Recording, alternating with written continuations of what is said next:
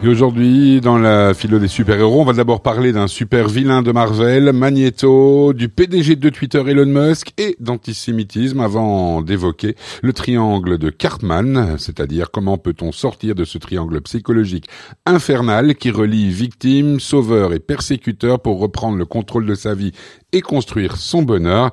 Allez, c'est parti Lisa. Tout a donc commencé par un tweet d'Elon Musk. Le PDG de Twitter a écrit Soros reminds me of Magneto, autrement dit, le milliardaire juif hongrois controversé George Soros lui rappelle Magneto, le méchant des X-Men qui, comme lui, a survécu à la Shoah.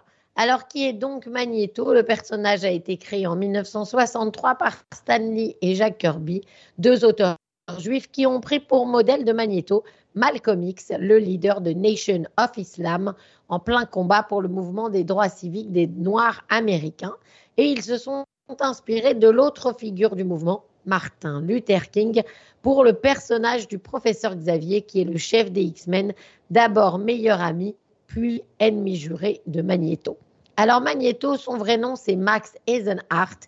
Il est né dans les années 20 en Allemagne de parents juifs polonais.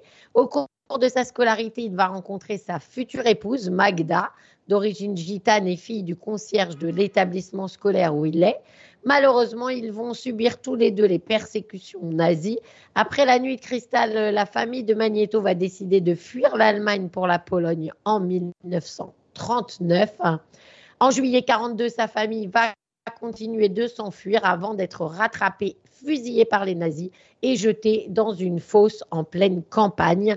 Le petit Max parvient à survivre grâce à son super pouvoir, c'est-à-dire sa faculté à créer des champs magnétiques et à contrôler les objets métalliques à distance, pouvoir qu'il va utiliser pour la première fois inconsciemment pour sortir de la fosse avant d'être déporté de nouveau au camp d'Auschwitz-Birkenau, où il a été forcé à travailler comme Sonderkommando, ce qui va tout de même lui sauver la vie, mais il assiste donc avec horreur pendant plusieurs mois à la folie nazie.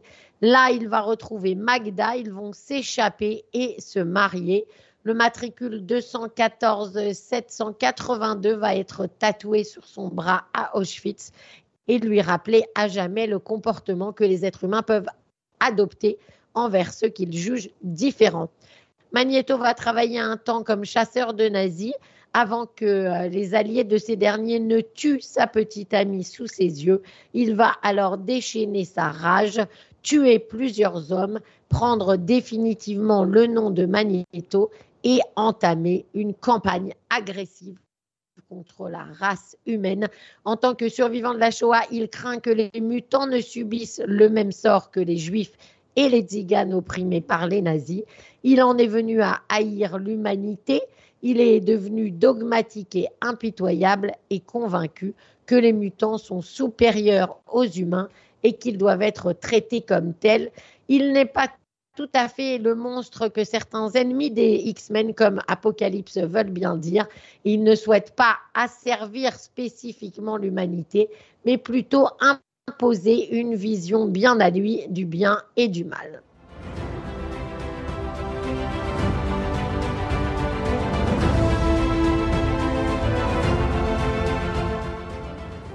Revenons donc à Elon Musk et à son tweet qui a enflammé les réseaux sociaux et fait réagir notamment le ministère des Affaires étrangères israélien.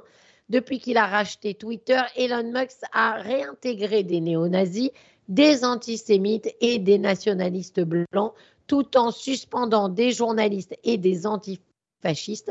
Ce qui fait qu'aujourd'hui, en plus, il s'en prend à George Soros avec le trope du riche juif qui essaye de détruire la civilisation. C'est vraiment compliqué et il a écrit Georges Soros veut éroder le tissu même de la civilisation. Il déteste l'humanité. Alors, ce n'est pas la première fois que l'homme d'affaires hongrois Georges Soros, aujourd'hui âgé de 92 ans, est vilipendé.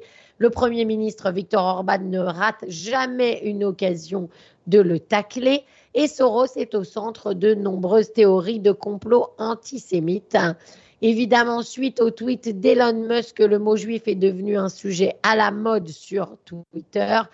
Malheureusement, Twitter ne fait rien pour résoudre ce problème, a écrit David Saranga, le directeur de la diplomatie numérique du ministère des Affaires étrangères israélien.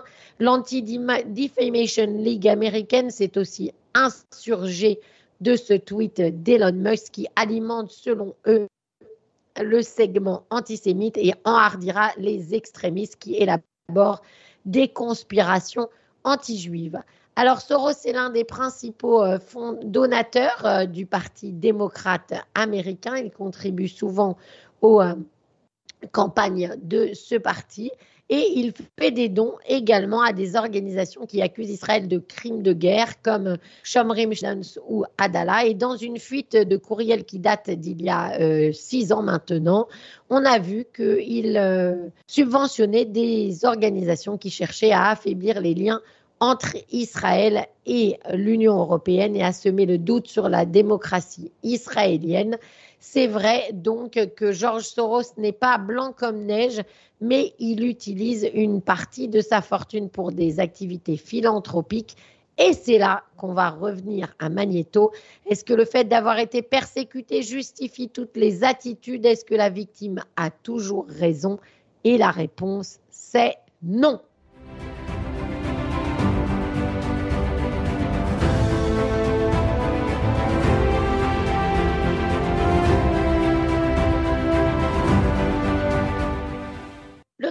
Triangle dramatique ou triangle de Karpman est une figure d'analyse transactionnelle proposée en 1968 par Stéphane Karpman. Il met en évidence un scénario relationnel typique entre une victime, un persécuteur et un sauveur. C'est un jeu psychologique qui se met en place quand chacun touche les points faibles de l'autre en y trouvant des gains inconscients. Karpman a montré que les trois rôles sont joués simultanément ou alternativement, car si une personne prend l'un de ces rôles, elle entraîne l'autre automatiquement à jouer le rôle complémentaire et ainsi de suite dans un cercle vicieux. Dans le cas numéro 1, la victime attire le sauveur qui veut lui venir en aide. Dans le cas numéro 2, le sauveur, qui a un rôle très gratifiant d'un point de vue narcissique, empêche pas la victime de résoudre, pardon, empêche la victime de résoudre ses problèmes. Il a un grand sentiment de culpabilité s'il ne va pas à sa rescousse et en concentrant son énergie sur quelqu'un d'autre, cela lui permet d'ignorer ses propres problèmes.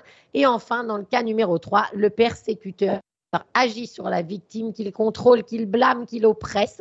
Et son credo est simple, tout est de votre faute. Chacun de ces rôles répond à des désirs et à des besoins psychologiques non exprimés, inconscients donc, et en général, les participants ont tendance à avoir un rôle habituel qu'ils ont d'abord eu à jouer dans leur famille. Le sauveteur pense qu'il a le pouvoir de rendre les autres heureux. La victime pense qu'il attend un sauveur parce que les autres ont le pouvoir de le rendre heureux. Le persécuteur croit qu'il a le pouvoir de rendre les autres malheureux. Et enfin, la victime pense que les autres ont le pouvoir de le rendre malheureux.